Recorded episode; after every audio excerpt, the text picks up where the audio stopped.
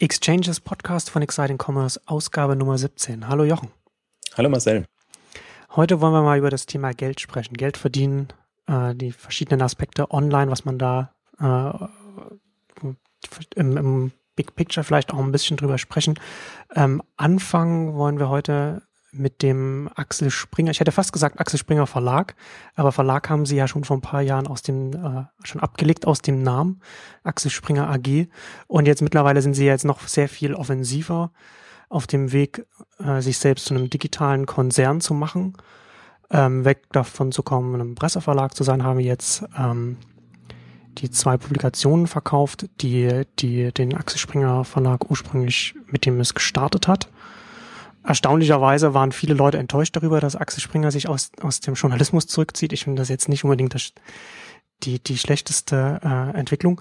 Ähm, aber Sie haben ja jetzt auch, wir haben jetzt im, im, im Vorfeld kurz darüber gesprochen, bevor wir jetzt mit der Aufnahme begonnen haben, ähm, auch den, das Quartalsergebnis dann jetzt vorgelegt. Ähm, und Sie, Sie sind ja sehr, äh, sehr offensiv, was ihre digitale Strategie angeht, also zumindest sehr viel offensiver als, als alle anderen deutschen Medienunternehmen und gehen da auch sehr aggressiv rein und sind und stehen da auch teilweise zumindest heute gut da. Aber von, von dem Wachstumspotenzial her muss man sagen, es, ist, sollte man das eher ein bisschen vorsichtiger betrachten, oder? Also wie das Portfolio jetzt aktuell aufgestellt ist. Ich würde so sagen, dass das Eindrucksvolle an dem Portfolio ist die hohe Profitabilität, die an das rankommt, was man früher ähm, im, im, im Medienbereich verdient hat, also im Zeitungs-, äh, Zeitschriftenbereich und ähm, eindrucksvoll ist und jetzt höher als, als wirklich ihr klassisches Geschäft. Vielleicht noch eine Vorbemerkung, warum wir uns mit den Themen beschäftigen. Ich finde es vor allen Dingen spannend, weil ähm, alle Medienhäuser jetzt so in die E-Commerce-nahen Bereiche einsteigen und ja quasi ähm, alles zahlt ja letztendlich äh, der Händler, der Dienstleister oder wer auch immer. Deswegen finde ich spannend, auch mal aus Handelssicht darauf zu gucken, ähm, wo wird eigentlich das Geld verdient online. Und ähm, Springer ist da ein, ein, ein, sehr gutes Beispiel. Also vor allen Dingen, die haben das auch jetzt sehr ähm, nachvollziehbar ausgewiesen, so ihre Segmente und was sie machen. Ich bin immer, also ich würde das nicht bestätigen, dass, dass äh, ähm, Springer sehr aggressiv oder progressiv äh, unterwegs ist im, im Digitalbereich. Ähm, die PR ist sehr aggressiv und progressiv unterwegs. Genau, genau. Wenn man aber mal reinguckt, was, was hat denn Springer im Portfolio? Das sind das sehr klassische, wenn ich es jetzt mal vorsichtig formuliere, 1-0er, also sehr, sehr nahe an dem, was, was sie gewohnt sind, also viele Rubrikenmärkte, Immobilien, Jobs. Genau, viele Modelle, die man schon aus der Dotcom-Phase kennt. Genau. Und dann haben sie so ein bisschen ähm, Marketing noch als, als Thema, wo, wo Zanox ihr Hauptinvestment ähm, äh, ist, ähm, was sich schwer tut. Also das ist äh, für mich auch so ein Phänomen. Also alles, die ganze Affiliate-Branche ist so ein bisschen im, im Umbruch oder die tut sich schwer, sozusagen den Anschluss zu halten. Ähm, und auch bei, bei Zahnungs sieht man, dass das eigentlich so das Geschäft ist, was A nicht so stark wächst, also eigentlich kaum noch wächst, um drei Prozent ähm, seit dem letzten Jahr und auch äh, in der Profitabilität eigentlich nicht annähernd das bringt, was die anderen bringen. Und ähm, was, was ich mir da, was ich spannend fand, also die, die Wachstumszahlen waren hoch, ähm, also vom, vom letzten Jahr zu diesem Jahr, aber das Hauptwachstum kommt bei Springer durch Zukäufe zustande. Man, und sie weisen ja. in einer erstaunlichen Offenheit aber auch aus, was sozusagen das organische Wachstum war. Ähm, das lag bei über 6 Prozent, knapp über 6 Prozent. Also, aber wenn man sich mal so die Dynamiken anguckt, wie wächst denn der Online-Markt und speziell der Online-Handel, dann ist das natürlich nichts im Vergleich zu dem. Und das ist für mich so das, das Faszinierende. Also zwei Aspekte. Also das Wachstum bleibt hinter dem, dem Wachstum des Marktes zurück. Genau, also wenn man sieht, der Onlinehandel wächst 30, 40 Prozent zum Beispiel. Ja. Und also jetzt nicht in allen Bereichen und, und Springer ist jetzt nicht nur in den, den E-Commerce-Bereichen, die wir beachten, ähm, unterwegs, sondern eben auch im, im Jobmarkt und in, in anderen ähm, Märkten und ähm, Immobilienmarkt. Ähm, aber das ist dann schon eigentlich enttäuschend. Und ich glaube, das ist so ein, das ist genauso das, das, das Manko. Und, und, und wenn man so mal reingeht in die, die Geschäftsmodelle und, und ist sozusagen Wachstum versus Profitabilität, ist, ist, ist finde ich, das große Thema. Und die, wenn ich mir Springer anschaue, auch im Vergleich jetzt zu anderen Verlagshäusern, und das sagen sie auch offiziell, sondieren sie den Markt nach profitablen, hochprofitablen eigentlich Geschäftsmodellen im Online-Bereich.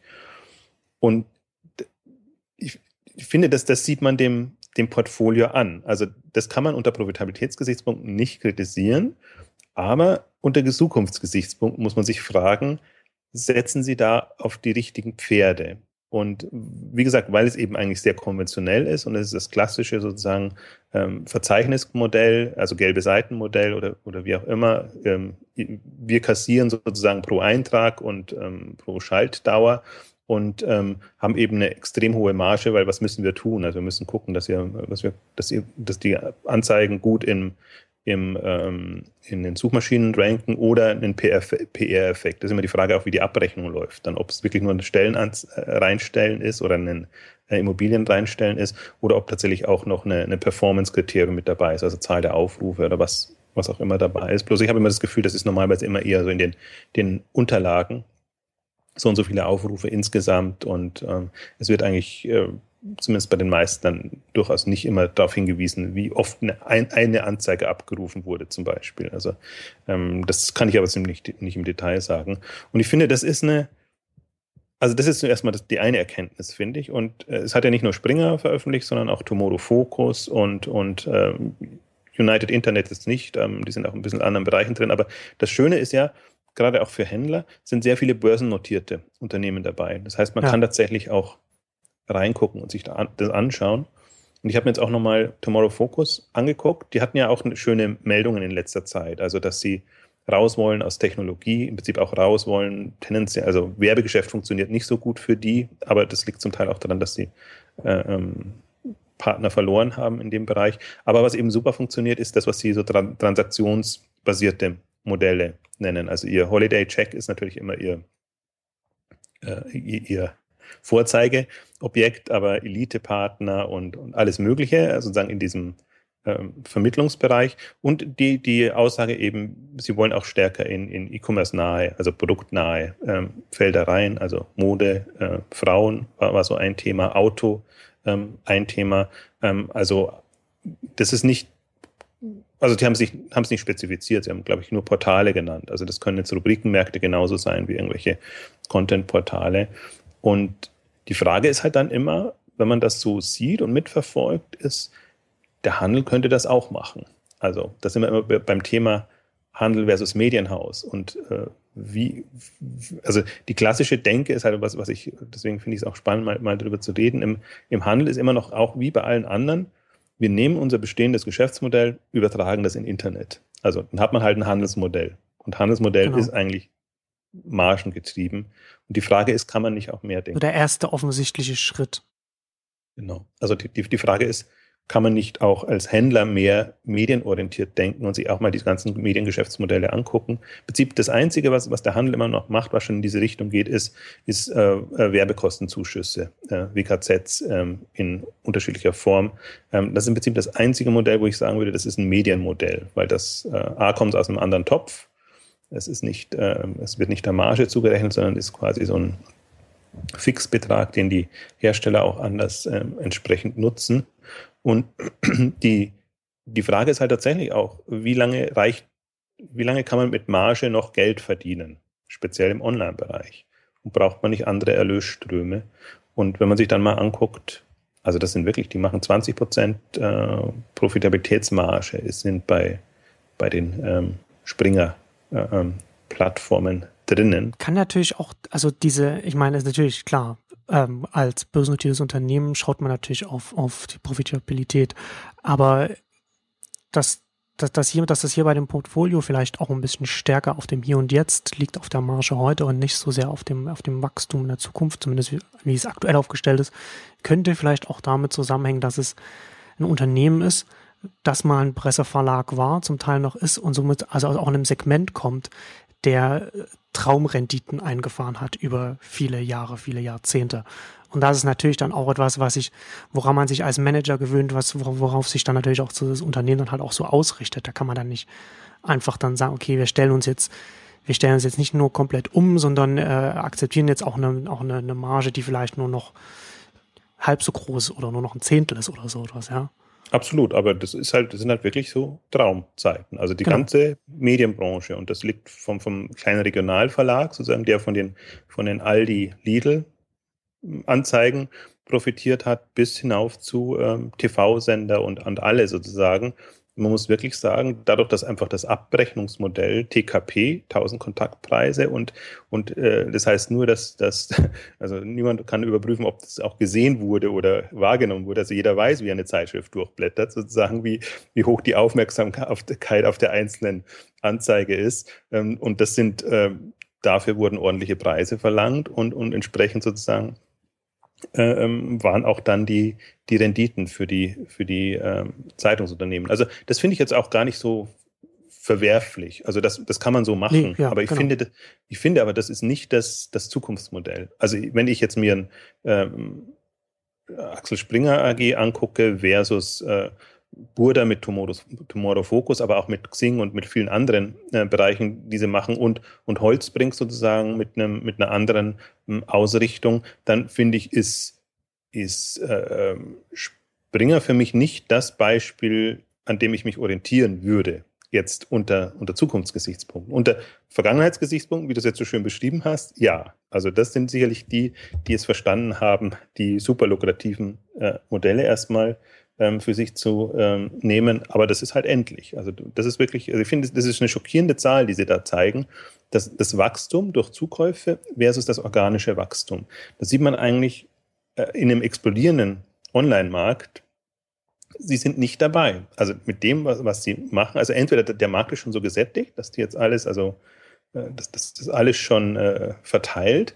Ähm, aber sie sind an der Dynamik, profitieren sie momentan nicht organisch sondern nur indirekt. Und ähm, da würde ich mir Sorgen machen. Also da finde ich halt, also was mir halt in dem Portfolio komplett äh, fehlt, ist, ist diese ganzen netzwerkartigen Modelle. Also wo ja Burda mit Xing und, und, und die anderen, mhm. also ich würde jetzt selbst so ein, so ein Holiday Check und alle mit reingehen, äh, mit, mit reinnehmen sozusagen, wo, wo wo sie eher dabei sind. Auch interessanterweise, also ähm, Tomorrow Focus hat NetMoms übernommen und andere. Also die haben jetzt nicht nur die, die haben auch so, so einen Bereich, der, der sehr klassisch, traditionell funktioniert, aber sie haben auch eben den anderen. Und was ich bei, bei, bei Tomorrow Focus ähm, super spannend finde, ist, ähm, ihnen ist es gelungen, wirklich in Richtung transaktionsorientiert zu gehen. Also nicht nur äh, Werbe- oder Lead äh, Generierung ähm, zu äh, bieten und daran zu verdienen, sondern wirklich quasi provisionsbasiert an den offenbar guten Umsätzen, die sie den anderen bringen, ähm, zu profitieren. Also was, was für mich ein Qualitätsmerkmal ist, weil du kannst ja hm. wirklich so eine, jetzt mal gerne Traffic-Schleuder sozusagen ähm, bauen und die bringt dann natürlich auch äh, Traffic und, und ähm, also viele Produktvergleichsmaschinen sehe ich noch so. Also die sind ja eher per Klick jetzt, äh, ähm, was zum Teil auch zum Teil sind auch die Händler schuld, weil wenn qualitativer äh, Traffic kommt und der wird nicht konvertiert, sozusagen, dann fragt sich natürlich auch jeder, jeder Lieferant, äh, ähm, ist mir das das wert? Und deswegen haben sich die Modelle alle in Richtung per Klick und nicht so sehr per, per, per Sale oder, oder per Lead ähm, ent entsprechend entwickelt. Im Unterschied, also wenn man sich mal dieses, das, tatsächlich das, das Tomorrow Focus Portfolio anguckt, ich finde, das geht sehr viel stärker rein in, und deswegen nennen sie es ja transaktionsorientierte Modelle. Und ich finde, da kann man ein sehr gutes Bild bekommen, ähm, was möglich ist auf dieser medialen Ebene. Also es ist eine hm. Mischung aus Medial- und, und Service-Dienstleistungsebene. Und ich finde, jeder nicht nur jeder Händler, sondern auch jeder Gründer im Prinzip, weil es geht ja immer darum, dann die, diese Mischung hinzubekommen aus einem soliden, nachhaltigen Geschäftsmodell, ähm, sollte sich tatsächlich auch nicht nur mit den Handelsmodellen befassen, sondern auch mal wirklich reingucken, wie funktionieren Medien und wie, wie kann das weitergehen. Also du hast einen guten Punkt angesprochen. Ich glaube nämlich auch gar nicht daran, dass, dass Medien unbedingt weiterhin so profitabel sein können, zumindest nicht Massenmedien wie, wie jetzt. Ja, nee, auf keinen Fall. Also das, das muss man ja dazu sagen. Gerade so Lokalzeitungen, was die, die Margen, die Tageszeitungen oder Presseverlage einfangen konnten, waren einfach lagen einfach daran, dass sie, dass, dass, dass sie ein Monopol hatten, ganz oft auf, auf ganz viele verschiedene äh, Werbemärkte, also gerade was so Kleinanzeigen angeht. Und gerade im lokalen Markt war, war im lokalen Bereich war es ja so, dass wenn, wenn man, wenn man da die, die, da die Menschen erreichen wollte, entweder man ist über die Tageszeitung gegangen oder ja, also vielleicht noch Plakat an der Straße, das war's. Und, und dementsprechend haben sich natürlich die Margen entwickelt. Das ist nämlich der Punkt. Also, was ich mir dann dabei überlege oder warum ich das Thema so spannend finde, ist auch, es kann, ein Händler kann keine Tageszeitung starten. Er kann keinen Fernsehsender starten oder. Er kann sie nur kaufen. er kann sie kaufen, wenn man jetzt die Amazon Washington Post Meldung sieht. Ja, gut, großer Händler kann sie dann kaufen. Hast mich jetzt ertappt. Aber äh, vom, vom Prinzip, aber er kann Online-Angebote starten und, und relativ leicht. Also das ist egal, ob, ob, ob Medienhaus oder sonst jemand oder, oder Start-up. Und deswegen kommt ja auch aus dem Bereich sehr, sehr viel. Äh, die Eintrittsschwelle ist einfach jetzt viel, viel geringer. Du brauchst mhm. keine Druckmaschinen oder, oder sonst irgendwas. Also das war ja dann auch immer alles in Verlagshand, ähm, inzwischen sicherlich auch äh, neutralere Partner. Ähm, aber man kann jetzt, also was man vielleicht vor, vor 10 oder 20 Jahren äh, nicht konnte oder nicht wollte, tatsächlich auch in die, also jenseits Kataloggeschäft nehme ich jetzt mal aus. Das war ja im Prinzip Medienproduktion und aber eher im, im, im Werbemittelsinne und nicht so sehr im, wir überlegen, was wir den Kunden an, an Medium bringen und bringen uns dann sozusagen ähm, ein. Und ich glaube, dieser Gedankengang ist jetzt möglich und, und ähm, es ist, also speziell in den Nischen und in Spezialthemen ist es möglich. Also abgesehen jetzt von, von dem Amazon, die ja viel machen, die haben ja ihre, ihre Movie-Database und, und, und ihre anderen ähm, Publikationen, die sie dann auch medial online vermarkten, ähm, tut man sich sehr schwer als einzelner, nicht marktprägender äh, Händler äh, sicherlich sowas zu starten. Aber ich glaube, speziell bei den Nischenthemen ähm, sollte man in die Richtung denken. Ich sage es jetzt bewusst vorsichtig, weil es gab ja Versuche und es ist ja immer so, man, man hat äh, eine, das ist das berühmte Dreisatz Commerce, Community, Content sozusagen als, als Thema, gibt es ja immer wieder Ambitionen, in, in die Richtung zu gehen und ähm, ich finde aber immer bemerkenswert eigentlich daran, vor welchem Hintergrund das gemacht wird. Und oftmals ist es eher aus einem Vermarktungs- und Präsentationsansatz, also eigennützig, dass man sagt, wir brauchen das aus unterschiedlichsten Gründen und wenn es nur SEO ist, dass, dass wir den, den Content brauchen ähm, und nicht so sehr aus einer medialen Denke. Also ich finde, also dass man das auch mit dem Geschäftsmodell verknüpft. Sagt, man, man kann da sich sozusagen neue Erlösströme oder wahrscheinlich sogar nicht nur alternative, sondern bedeutsamere Erlösströme erzielen, indem man eben sagt, okay, wir sind zwar ein Händler, aber wir haben das Publikum, das heißt, wir können auch noch Dienstleistungen genau. anbieten. Ja, das, genau, das ist ja genau, wie du schon sagst, also das ist ein guter Punkt, so, wir haben das Publikum. Ja, so letzten Endes, eine Tageszeitung ist ja erst einmal, oder, oder, oder Medien grundsätzlich, was machen sie erstmal? Sie stellen Öffentlichkeit her und sie, also, und sie schaffen sozusagen eine Gemeinschaft, eine Community, wenn man es so in den, in den heutigen Bassbegriffen äh, ausdrücken möchte. Und das, und da kann man natürlich auch als, als Händler wiederum ansetzen und, und schauen, was, was würde es, was, was würde es mir bringen, wenn ich jetzt, ähm, sozusagen, äh, wenn ich jetzt die, die, das Publikum, das ich jetzt schon habe, meine, meine Kundschaft, wenn ich der jetzt noch mehr Ansatz, äh, noch, noch mehr Gemeinschaft gebe, wenn ich der noch mehr, ja, Zusatzprodukte. Also ich musste jetzt gerade, als du es erzählt hast, muss ich daran denken, wie ich vor ein paar Jahren mal ähm, das ist jetzt schon, keine Ahnung, das ist vielleicht zehn Jahre her oder so, als ich, als ich meinen mein, meinen ersten Laptop gekauft habe und da hat auch geschaut, da war ich auch in, war ich in so verschiedenen Foren unterwegs und da war auch einer, der war sehr aktiv, der hat dann auch immer viel äh, informativ dann äh, Sachen geschrieben. Ich glaube, die haben auch das Forum damals auch gefühlt. Auf jeden Fall die ganzen, die ganzen Leute, die sich da mit den, ich hab, das war ein ThinkPad, das ich damals gekauft habe, die kannten sich damit alle, die sich damit alle sehr gut auskannten, die hatten da sehr viel Vertrauen zu dem und haben den auch immer empfohlen. Ja, also mhm. da war halt, hat sich halt auch so, so ein, so, so, so, so eine Vertrauensbasis gebildet, die halt auch extrem, extrem viel wert ist, weil du dann ja dann, dann du hast deine Stammkunden, du hast dann die Power-User, du hast dann die Leute auch die, ne, also Multiplikatoren, um wieder das nächste Passwort reinzubringen. Du hast dann, du kannst dann die auf deine, auf deine Seite bekommen, die dann für dich so, äh, sozusagen, dann, dann die Werbung übernehmen, dann dich, dich weiterempfehlen und, und dann äh, dir bei deinem, bei deinem Basisgeschäft dann helfen können. Also das jetzt nur als mal so, so ein ganz, so als so ein Low-Tech Beispiel? Wo du das ansprichst, kommen wir von Hölzchen auf Stöckchen. Also äh, fällt mir gerade ein, weil, weil ich diese Woche durfte ich ein, ein äh, neues Fachbuch begutachten. Also wenn, wenn die Autoren schreiben, dann werden ja meistens irgendwie Fachleute dazugezogen, die das nochmal drüber gucken zum, zum Thema Social Commerce. Und gerade wo du diesen Aspekt ähm, betrachtest, wo ich so ein bisschen zum Teil unglücklich war mit der klassischen Social Commerce Sichtweise, Social Media getrieben sozusagen, dass es immer nur darum geht, ähm, Traffic jetzt auch sozusagen von, von den Massen zu bekommen. Aber ich glaube eben die nächste Generation von dem, was du jetzt beschrieben hast, sind Seiten wie MyDeals, Mobile Geeks und andere. Also ich nenne sie immer Consumer Blogs. Das trifft es nicht immer ganz richtig, weil sie nicht ähm, sich nicht so sehen, sondern das sind eigentlich Fachblogs zu Consumer-Themen. So müsste man es vielleicht eher sagen. Aber die sehr ähm, ein gutes Gefühl für die Kunden haben. Also ich glaube eben, ähm, der Händler musste das ohnehin haben. Also die, die, so sehe ich immer zumindest Handel. Die, die Rolle des Handels, Händlers ist, den Geschmack des Kunden am besten zu kennen. Also besser zumindest als der Hersteller oder, oder jeder andere, weil sonst bräuchte man ähm, keinen Mittler mehr dazwischen, dann könnte man das direkt machen.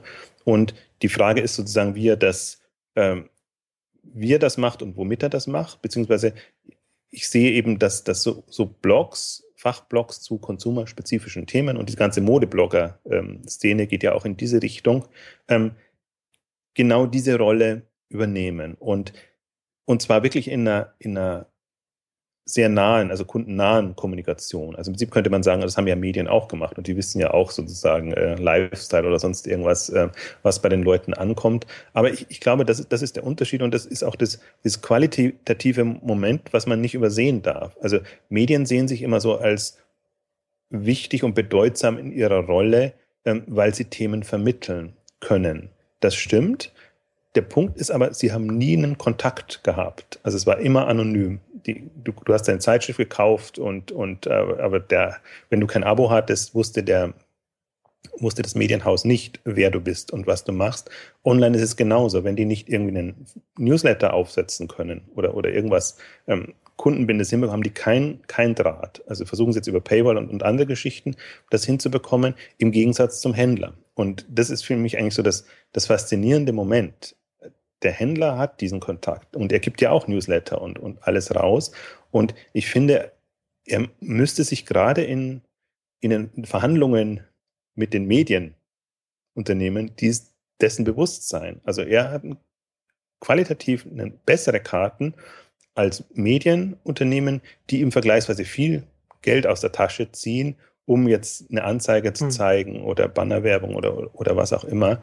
Und ich glaube, dieses Bewusstsein müsste geschärft werden, ähm, damit man einfach auch äh, wieder klar machen kann, Händler haben jetzt diese Möglichkeit, das medial auszunutzen. Also im Prinzip schon fast andersrum. Die können den Medienhäusern interessierte Leute äh, zutreiben, die auch an bestimmten Zeitschriften oder sonst irgendwas äh, interessiert sind. Und das finde ich halt das Faszinierende. Ich glaube, dass das dreht sich um und äh, man muss nicht immer nur, nur Amazon als, als Beispiel hernehmen, aber, aber ich finde, da kann man es super erkennen, weil, weil Amazon ist nicht vorbelastet und deswegen können die auch als Medienhaus denken und vertun sich nichts in der, in der Tradition und ähm, können, vermarkten ihre Seiten, äh, also ihre, ihre äh, ja, Seitenangebote. Mich hat so fasziniert den, den äh, ähm, Amazon Fresh-Bereich, wo sie tatsächlich dann ihre also monatlich quasi äh, Werbepartner aus der Industrie mit reingenommen haben. Hatten wir auch schon mal intensiver besprochen, müssen wir deswegen jetzt nicht in Detail reingehen, aber ähm, was, was Amazon sozusagen an Erlösquellenmodellen hat, das hatten wir in der anderen Ausgabe besprochen. Ich glaube, jetzt ist es spannend, tatsächlich mal zu sehen, wie funktionieren denn diese medialen ähm, Erlösmodelle. Und ich glaube halt, wenn man es gar nicht mal so extravagant angeht, sondern wirklich sich mal die ganz konventionellen Modelle anguckt. Und das ist ja eigentlich immer Werbe, Werbevermarktung, Lead-Generierung, Service-Geschichten, Performance, äh, Themen. Ich glaube, dann kann jeder Händler oder jedes Startup ähm, jenseits des, äh, der Transaktion sich tatsächlich mal überlegen, wie viel Geld kann ich über die Marge machen und wie viel Geld kann ich über den Kundenkontakt letztendlich machen. Und ähm, das finde ich also eine, ja, mit, mit hm. die faszinierendste Geschichte. Also genau. Wir hatten das, wir hatten das ja auch schon mal darüber, glaube ich, auch schon mal, weiß nicht in welcher Folge das war, hatten wir das auch schon mal darüber gesprochen oder zumindest angesprochen, dass es, dass man ja auch beobachten kann. Äh, Amazon ist ein gutes Beispiel dafür, dass man nicht schauen sollte, was, okay, ich bin Händler, also mache ich Handel und das war's, sondern dass man, wie du schon gerade gesagt hast, so von der Position aus, was habe ich denn jetzt? schon auf, auf meiner Habenseite und was kann ich denn damit machen? Und ne, da kann man dann als, als Online-Händler auch in verschiedene Richtungen gehen, kann auch anfangen als, äh, als Medienunternehmen vielleicht zu denken oder, oder zumindest so mal die Brille, die Medienbrille vielleicht aufzusetzen ähm, und auch als, auch als, äh, äh, als Presseverleger online zum Beispiel auch zu schauen, in welche Richtung kann man denn, kann man gehen, was kann man denn machen. Was mich interessieren würde, ist, wenn wir jetzt mal, jetzt mal zum Beispiel Tomorrow Focus hattest du vorhin angesprochen, die jetzt da äh, in, in, in diese verschiedenen Richtungen gehen. Siehst du denn da die, die, die Kernkompetenzen, dass, dass, man, dass man sagen kann, ist, ist, denn, ist denn das überhaupt so, dass das so ein Unternehmen vielleicht auch Händlern äh, Konkurrenz machen könnte in, in den Bereichen, in denen sie reingehen? Oder sind sie dadurch, dass sie da halt vielleicht auch branchenfremd gehen, dass sie sich, dass sie sich Sachen zukaufen müssen, also Kompetenzen zukaufen müssen, äh, Teams reinholen müssen, dass sie da äh, vielleicht nicht so gut aufgestellt sind, abgesehen von, von vielleicht einer gefüllten Kriegskasse? Ja, das ist, das ist so schwierig zu beantworten. Also ich, weil die Frage ist eigentlich, es ist so eine Twitter-Situation. Also ich glaube auch, das ist eine, da, wir denken in klassischen Branchen. Wir sagen, es gibt eine Medienbranche und es gibt eine Handelsbranche. Äh, wir haben aber hier eigentlich so eine Twitter und vielleicht ist es eine Online-Branche tatsächlich im, im eigentlichen Sinne sozusagen, die, die so agieren kann.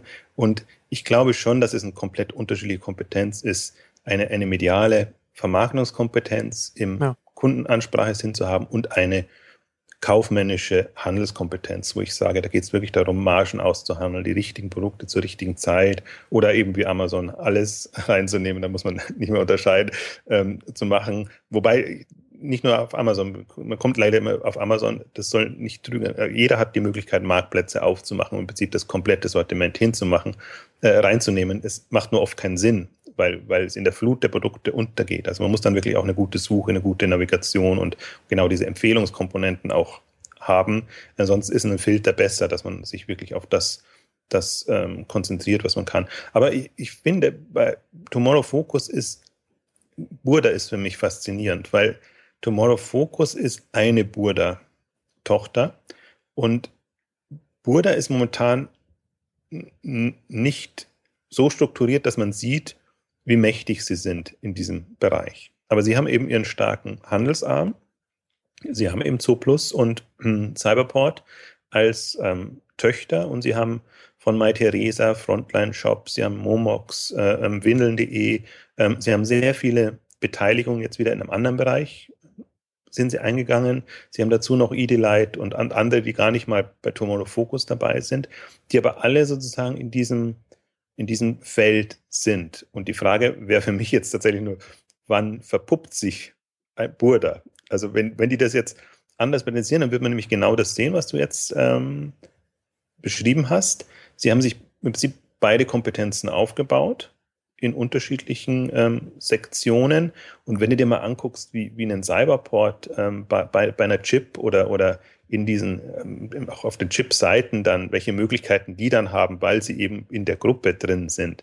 Ich glaube schon, dass die, ähm, ob, wie das entlohnt ist, weiß ich immer nicht. Also ob sie das äh, einfach mal getestet haben, wie man eben über seine Plattformen dann auch ähm, Handelsumsätze generieren kann, ähm, oder ob das sozusagen eine eigene Initiative von, von Cyberport ist, dass sie halt günstigere Werbepreise bekommen, das weiß ich nicht. Also das ist für mich, deswegen ist Burda für mich eigentlich spannender, weil wenn man sich mal, ich habe es mal so hochgerechnet anguckt, Burda ist die Nummer zwei im Onlinehandel inzwischen. Also wenn man hm. reine Online-Händler sieht.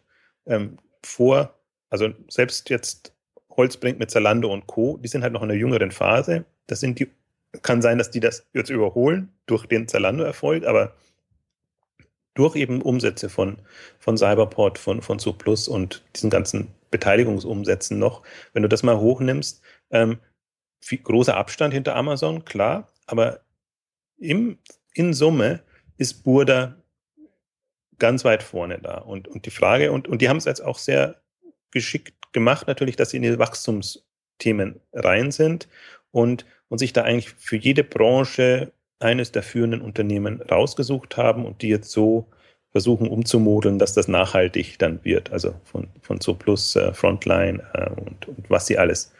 Das war, das war mir auch tatsächlich nicht klar, dass die da so gut aufgestellt sind.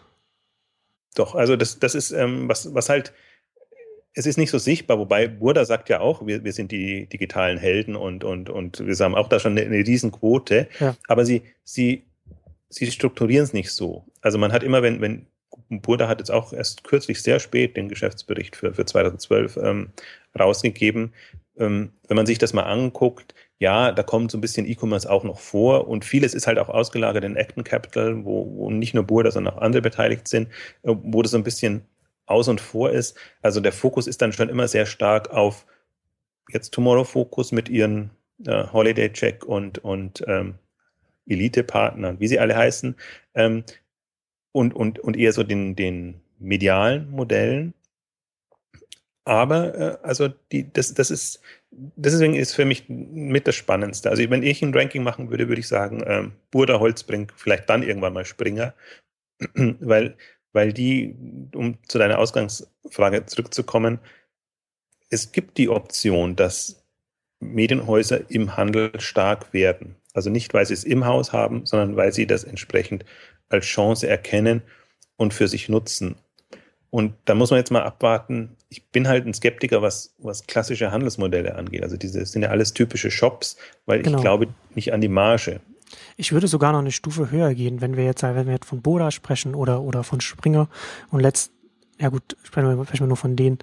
Ähm, das sind ja, ne, also es sind Zukäufe, es sind Beteiligungen, es sind Portfoliostrategie, so, so, so, eine, so eine Konzernstrategie.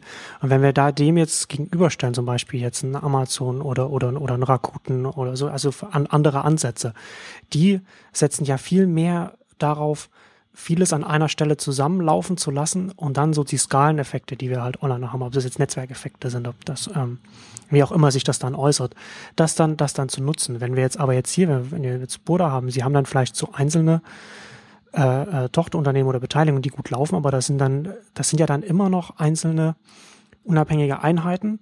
Es sind vielleicht im besten Fall sind, sind, sind sie vielleicht im Konzern integriert, aber im Profit Center und haben und können vielleicht dann, wie du schon sagtest, dann vielleicht vergünstigt dann äh, äh Werbung schalten in den, in den, in den Medienbereichen. Wobei das dann halt, weil das dann halt auch nicht, das, das ist ja dann auch eher Vermutung unsererseits, wie das dann läuft. Aber so dieses alles an einer Stelle zusammenzubringen, wo, wo, wo dann etwas Größeres dann herauskommt, ja, wo die, wo die ähm, Summe der Teile dann sozusagen erst dann was Größeres ist. Ähm, das, das ist ja das, das sieht man ja hier nicht. Ne? Also das, das, das, gibt es ja kein deutsches Unternehmen, das das verfolgt. Und da musste ich jetzt auch gerade daran denken, an unsere letzte äh, Diskussion über, über Rocket Internet. Bei denen ist es ja letzten Endes genauso. Die kommen ja aus, aus, aus, dem, aus der Start-up-Ecke mehr, ne? also aus dem Aufbau von, von Unternehmen und nicht aus dem, aus dem etablierten Konzern, aber die fahren letztendlich auch eine Portfoliostrategie, ja, mit einzelnen Marken, jedem Land, dann hat jedes, dann hat teilweise jedes Land eine eigene Holding, in der dann wiederum dann die einzelnen Tochterunternehmen der einzelnen Marken dann etabliert werden, selbst wenn das vielleicht ein Zalando-Klon ist, hat's, heißt es nicht irgendwie, keine Ahnung, Zalando Japan oder so, sondern hat halt seinen eigenen Namen und dann ist ja auch wieder alles so, alles so für sich so gesetzt. Ähm, und da bin ich halt nicht sicher, also da kommt man natürlich auch weit, aber da, da kann es natürlich sein, dass man dann irgendwann von, von einem, also ich habe ich hab eher das Gefühl, dass man dann von, von anderen Ansätzen dann überrollt wird, weil dann die einzelnen Teile dann halt alle so für sich arbeiten. Ich weiß nicht. Also ich bin, ich finde es eher geschickter so, muss ich sagen, weil ich okay. glaube, man, man, weiß nicht, wo es hingeht. Also wenn man jetzt schon wüsste. Ja klar, man kann genau es nicht ganz, man kann es halt auch nicht, also so, ja, das stimmt natürlich, man kann jetzt nicht einfach so sagen, ja, das ist jetzt die, die können natürlich alle funktionieren, aber ich glaube halt, dass es, ähm, dass, dass dieser Ansatz auch signifikante Nachteile hat, dieser Portfolio. -Ansatz. absolut. Also was, äh, ja, also du hast, du hast es ja beschrieben, also deswegen will ich jetzt ja gar nicht, da stimme ich dir zu in, in, in deiner Beschreibung. Ich würde aber die andere Seite auch sehen, sozusagen, wenn man es schafft, tatsächlich diese Einheiten einigermaßen ähm, koordiniert oder, oder strukturiert, also profitabel zu betreiben oder da, also nachhaltig zu betreiben, ja. ist eigentlich das bessere Wort, ähm, ist das ja auch kann man es ja so machen. Also, aber die Frage ist für mich genau, wann wird der Hebel umgelegt? Wann ähm, hat man eine Vorstellung, wo es hingehen könnte und versucht jetzt genau die passenden Einheiten und, und Themen sozusagen vielleicht unter einem Dach, unter einer Holding oder was auch immer ähm, zu bündeln. Und ähm, ich glaube, irgendwann wird der Punkt kommen, aber ich finde gerade in dieser, dieser Umbruchsphase, in der wir jetzt uns befinden, oder Umbruch, Aufbruch oder eigentlich auch frühen Phase, ähm, finde ich es tatsächlich spannender, sich Kompetenzen aufzubauen. Und das kannst du über Beteiligung einzelner Unternehmen, aber ich würde sogar so weit gehen, sagen, für, für jedes Unternehmen, das online unter, unterwegs ist, bestimmte Kompetenzen, glaube ich, oder Erfahrungswerte müssen im Team, im Haus da sein. Und das ist ja, wäre zum Beispiel was, was ich im, im, im ähm, Handelsbereich stark kritisieren würde und sogar bei Online-Pure-Playern. Also, dass, dass eben bestimmte Kompetenzen ähm, nicht vertreten sind. Und, und was wäre das, wär das zum Beispiel? Also eine starke mediale Kompetenz. Hm. Also wirklich, dass man, dass man auch nicht nur Handelsexperten drin hat, die, die einfach wissen, wie Handel funktioniert und wie, wie sozusagen die, die Branche funktioniert, sondern wenn man eben online aktiv ist, dass man eben auch weiß, wie Online-Geschäftsmodelle funktionieren und im Prinzip auch weiß, wenn man mal plump formuliert, äh, formuliert, wo man über den Tisch gezogen wird. Also wo man, wo man Chancen hätte, wenn man die Kompetenz hätte, dagegen zu argumentieren oder vielleicht bessere Preise, andere Modelle. Das sind ja alles nicht immer die für den Handel zielführenden Modelle, sondern sind für die jeweiligen Unternehmen zielführende Modelle. Also das ist immer auch das, wo ich ja immer dieses, dieses Lobby-Thema für mich habe. Der Handel hat keine, Onlinehandel hat keine Lobby, sondern wenn man sich die, die Branchenverbände anguckt, BVDW und andere, da ist ja kein Handelsunternehmen drin. Das sind die ganzen Dienstleister und, und äh, es klingt jetzt zu, zu despektierlich, so ist es gar nicht gemeint. Also das, das ist eine, das ist eine, das ist die Online-Welt also digitalen Dienstleister und alle, die da vertreten sind, die natürlich aus ihrer Sicht versuchen, Dinge ran, äh, voranzubringen. Aber die verdienen ja mit dem Handel und mit, mit allen Offlinern oder mit, mit wem auch immer ähm, Geld. Das heißt, ähm, es, es gibt niemanden, der da so ein bisschen dagegen äh, geht. Und deswegen war ich ja auch so, habe ich ja auch geblockt vor, vor ein paar Jahren, wenn ich, wenn ich sehe, dass BVH und BVDB ähm, sozusagen so, so eine gemeinsame Einheit äh, bilden oder zu sehr miteinander kungeln, ist, ist das falsche Wort, aber äh, also wenn, wenn die Online-Kompetenz vom BVDW sozusagen in den BVH kommt, dann ist das sicherlich eine nicht unbedingt für den Handel zielführende. Also ich will jetzt nicht sagen, dass im BVH lauter Ahnungslose sind, was Online-Themen angeht, gar nicht. Aber ich glaube, die, die, der Handel muss sich eine andere Position erarbeiten. Er muss einfach sagen, dass das sind unsere Online-Themen. Und, und wenn jetzt äh, Google oder, oder andere, keine Ahnung, ihr berühmtes ROPO äh, promoten, äh, Research Online, Purchase Offline oder so, was, was ein reines PR-Thema ist, das aus der Online-Branche getrieben wird, ähm, damit eben da ein neuer Markt aufgeht oder, oder andere ähm, Themen, äh, sei es Big Data, Cloud oder sonst irgendwas, das müssen nicht die Handelsthemen sein. Also es kann sein, dass das einfach für den Handel und ein Thema könnte zum Beispiel sein, Medienkompetenz des Handels, äh, also jetzt mal nur, nur gesponnen, aber ähm, ich glaube, es gibt für den Onlinehandel so sehr viel wichtige eigene Themen, die gar nicht durchkommen, weil eben keine, keine Vertretung da ist. Und, und was, was meinst du, woran das liegt? Das, liegt es daran, dass die Branche noch zu jung ist? Oder? Ja, das, das ist, nee, das, das, das, also auch, dass sie zu jung ist, aber das ist, dass sie sehr vereinnahmt wird. Also der Onlinehandel sieht sich ja immer angeschlossen an. Hm. Äh, Onlinehandel ist Versandhandel, bloß halt im Internet. Oder Onlinehandel ist, ist halt. Also so, ist sozusagen das, das Selbstverständnis der Branche noch nicht als eine eigenständige Branche.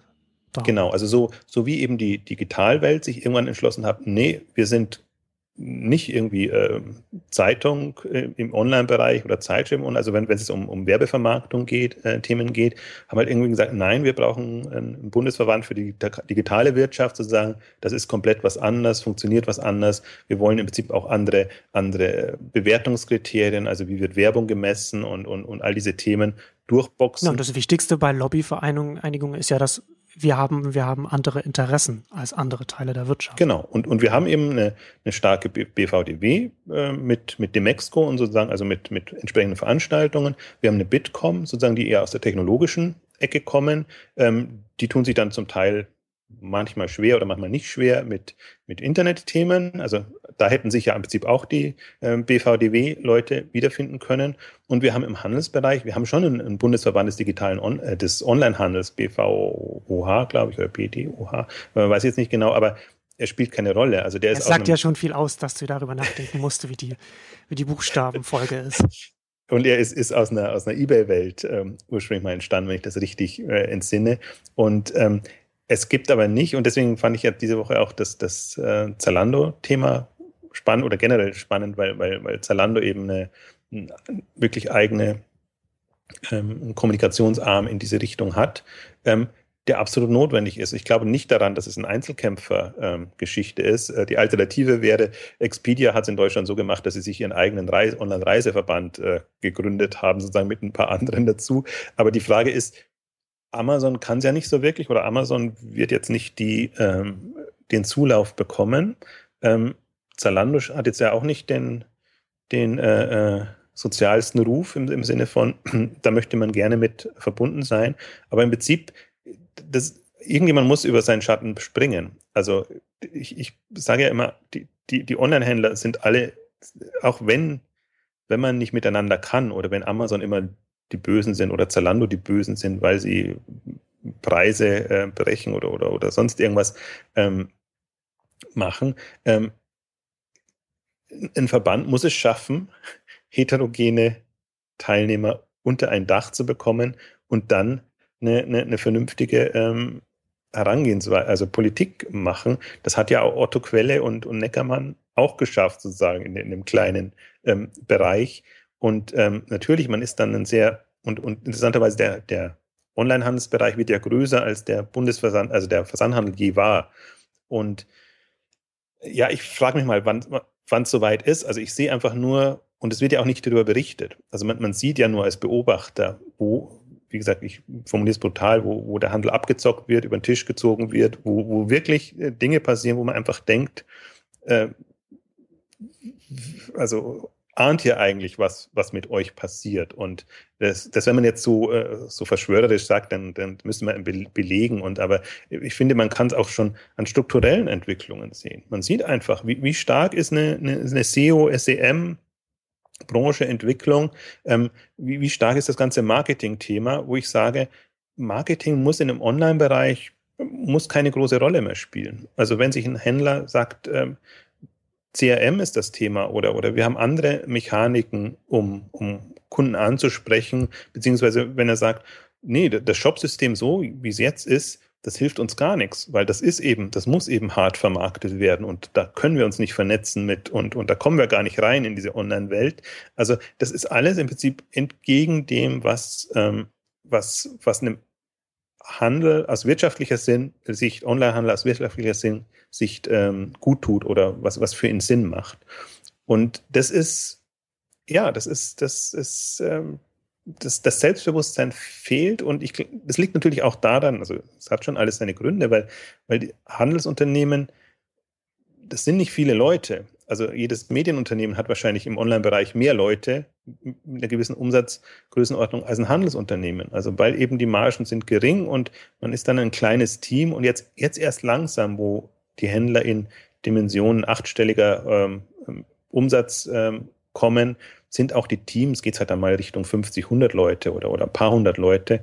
Ähm, ich glaube, dann hast du auch eine Möglichkeit, aber das ist, äh, das ist echt ein strukturelles ähm, Thema und deswegen glaube ich, und also deswegen werden wahrscheinlich auch wir mal als Querschläger vor, äh, wahrgenommen, weil, weil ich bin halt der Meinung, ich bin halt so ein extremer Online-Handelsverfechter und, und versuche mich sozusagen immer in diese Welt rein zu versetzen und, und, und sehe halt dann, was passiert zum einen und worüber wird nicht berichtet. Also alle Fachmedien und andere sind ja alle aus dem klassischen, äh, aus der traditionellen Sicht kommen die, greifen Themen auf, berichten auch darüber und ähm, Online-Medien, jetzt äh, Internet World, ähm, iBusiness und andere sind ganz klar äh, für die Dienstleister da. Also da, geht es eher darum, deren Themen nach vorne zu bringen. Das kann man nicht als, das, das sehe ich jetzt gar nicht als Vorwurf. Ich finde nur, man muss sich das bewusst machen. Es gibt keine äh, oder ganz wenige Publikationen, die für den Handel oder aus einer Handelssicht heraus argumentieren und sprechen und den Markt betrachten. Und das ist ein, ist ein riesiges Manko. Und äh, man kann es gleich mit dem Appell verbinden. Also jeder, der tatsächlich das mal als für sein als Thema für sich sieht, ob als Journalist, als Blogger oder sonst irgendwas, ist herzlich willkommen, da, da mit zu, zu machen und einfach zu sagen, es gibt noch andere Themen und es gibt noch eine andere Perspektive, die wir auf den Markt haben. Und das müssen nicht nur unangenehme Themen sein, sondern wir haben ja das, das Hauptthema heute ist ja eigentlich Online-Geld verdienen. Das heißt, es sind ja auch gute Themen. Es geht ja darum, wie kommt der Handel sozusagen aus seiner, oder der Onlinehandel aus seiner klassischen Sicht heraus und wie kann er sozusagen zielführend mitmischen, sich Märkte erobern, sich positionieren und ich finde diesen Wettbewerb Handel versus Medien zunehmend spannend. Und jetzt gerade diese Woche mhm. haben wir wieder ja äh, von, was anfangs angedeutet, Springer verkauft seine klassischen Publikationen. Äh, Washington Post wird von ähm, Jeff Bezos, Amazon, in also Klammern Jeff Bezos übernommen. Als, als Privatmann. Persönlich. Aus, seinem, Persönlich. Aus, aus, seiner, aus seiner äh, Kaffeekasse. Ja, äh, genau. man, man, man, sagt, ein Prozent seines, seines äh, Privatvermögens hat er dafür aufgebraucht, um es zu kaufen. Ja, also aus der. Also ist geschätzt. Genau. Aber der, der Punkt ist einfach, wenn man mal sieht, und man kann es ja super mitverfolgen. Also wir sind ja immer am, am Handels, also ich schimpfe ja auch immer sozusagen über traditionelle Händler, dass die ah, alles sehr zäh geht und dass sie dann nicht auf sich auf Online-Handel einlassen, sondern auf Multichannel gehen, was so eine weder Fisch noch Fleisch äh, Sicht ist. Und man kann genauso gut den, den, die etablierten Medien verfolgen. Und mein, mein, meine Erkenntnis ist da eigentlich, die sind noch schlimmer unterwegs. Also die, die, Absolut. die das ist, wie sehr die am Alten hängen und an ihren alten Geschäftsmodellen und wie sehr sie sozusagen dann gegen Google ist natürlich da dann das Feindbild. Äh, Facebook ist noch nicht ganz so weit, aber wird dann das nächste Facebook sein. Facebook kommt, kommt, äh, wird, wird bestimmt, glaube ich, die, die Dartscheibe wird bestimmt schon aufgestellt in den, in den Presseverbänden von, für, für Facebook. Ich glaube es auch, also aber auch genau, genau halt die, die, also deswegen, ich, ich, ich, die sind so schwach vom Aber ich glaube, das ist halt auch da, auch da wieder. Ne? Also das ist, wie gesagt, das ist eine Branche, die aus ehemaligen Monopolisten besteht. Das muss man sich halt auch immer wieder dazu denken. Und dementsprechend hat sich dann haben sich ja auch die, die, die äh, Unternehmensstrukturen entwickelt und, und, und die Vorstellungen der Manager, die dann auch in den Führungspositionen sitzen. Und da, da, da merkt man ja auch, wie schwer es dann auch so, so, so einer Branche dann fällt, mit, mit so einem Umbruch umzugehen. Also würde jeder Branche schwerfallen, aber wenn es eine Branche trifft, die, die mehrheitlich aus, aus so lokalen Monopolisten besteht, das ist also, das ist halt eine schlimmere Konstellation kann man sich eigentlich fast gar nicht vorstellen, beziehungsweise wenn man als Wissenschaftler drauf guckt, wäre es eigentlich, ist es eigentlich keine bessere Position, also keine, keine Ausgangslage, um, um äh, da zu beobachten, wie da so ein, wie Wirtschaftsteilnehmer äh, mit, mit so einer fast einmaligen Situation, möchte man fast sagen, umgeht. Ja, also deswegen auch unter Innovationsgesichtspunkten. Innovation ist halt dann, wenn irgendwie ja. eine, eine hippe neue Zeitschrift rauskommt oder ein äh, Anzeigenblatt sozusagen mal in anderer Art und Weise kam. Also bisher jetzt, also wenn man genau. ein bisschen äh, äh, spötterisch ähm, daran geht. Aber das, das ist die Analyse. Also man kann sich das angucken und dann sieht man, wie, wie stehen die, die Branchen jeweils da und daraus kann man sozusagen sich die Potenziale erschließen. Also niemand ist so schwach wie die ganzen Medienverlage. Und wie gesagt, ich, ich, ich bin, wenn, wenn ich äh, Springer versus äh, Burda versus Holzbrink äh, mir angucke, auch wenn Springer den größten Lärm macht, PR-seitig, ist für mich das das schwächste ähm, Haus. Also die, das ist wirklich, ich frage mich, Sie haben halt jetzt noch Ihr Bild und Welt sozusagen als, als, als Kernmarken und Sie haben online, was wir äh, beschrieben haben, wo ich sage, ja, äh, hochprofitabel, Respekt, ähm, aber das sind Modelle, da würde ich sagen, das können, können andere auch machen. Also das, da ist jetzt nicht eine, ähm, die sind nicht gesichert, die sind nicht zukunftssicher, sagen wir es mal so, äh, aus meiner Sicht. Und das kann man sich halt ausmalen. Also die, die, viele dieser klassischen Verlage gehen weg und es kommen natürlich viele Onliner. Also es kommen, äh, es sind nicht nur die Googles und, und, und die Facebook, sondern gerade in, in dem Plattformbereich. Ich meine, selbst, selbst Otto hat sein Smatch und die, die Shopping24-Gruppe, die da sozusagen in dem, was ich medial nennen würde, also in dem Intermediärbereich aktiv sind und äh, natürlich neutralere noch. Und, und ich glaube, dass das Feld ist in keinster Weise beackert jetzt aus Handelssicht. Und ähm, ich, ich glaube halt, wenn, wenn so manchem Händler das bewusst wäre, ich glaube, es ist schwierig, diese Kompetenz selber aufzubauen, wenn man keine Erfahrung hat. Aber deswegen auch das Burda-Modell ist eigentlich ein ganz geschicktes. erstmal kleine Beteiligung reingehen, sich das angucken, schauen, dann erhöhen sie in der Regel und, und irgendwann ähm, haben sie es dann, oder beziehungsweise wenn sie die Erfahrung gesammelt haben, gehen sie auch in diese ähm, wachstumsstärkeren ähm, Felder rein. Das sind auch alles sehr konventionelle. Also ich würde jetzt Burda tatsächlich nicht als, als innovativ, äh, also jetzt äh, super innovativ äh, sein, dass, dass sie immer in das neueste, hipste ähm, reingehen wollen. Aber so, so, wie gesagt, progressiver als andere, aber, aber schon noch auf, auf einem sicheren Terrain und durchaus auch noch äh, immer auf die, auf die Profitabilität achtend. Also da glaube ich jetzt auch nicht, dass da ein Überflieger rauskommen kann. Aber das, das ist so ein, so ein Weg, wie man es machen kann. Und ich glaube halt sehr stark, dass diese Chance hat auch jedes Online-Handelsunternehmen, dass man sich da zusammenschließt und dass man sich die Kompetenzen in irgendeiner Form erwirbt. Und das kann eine Übernahmebeteiligung oder sonst was sein.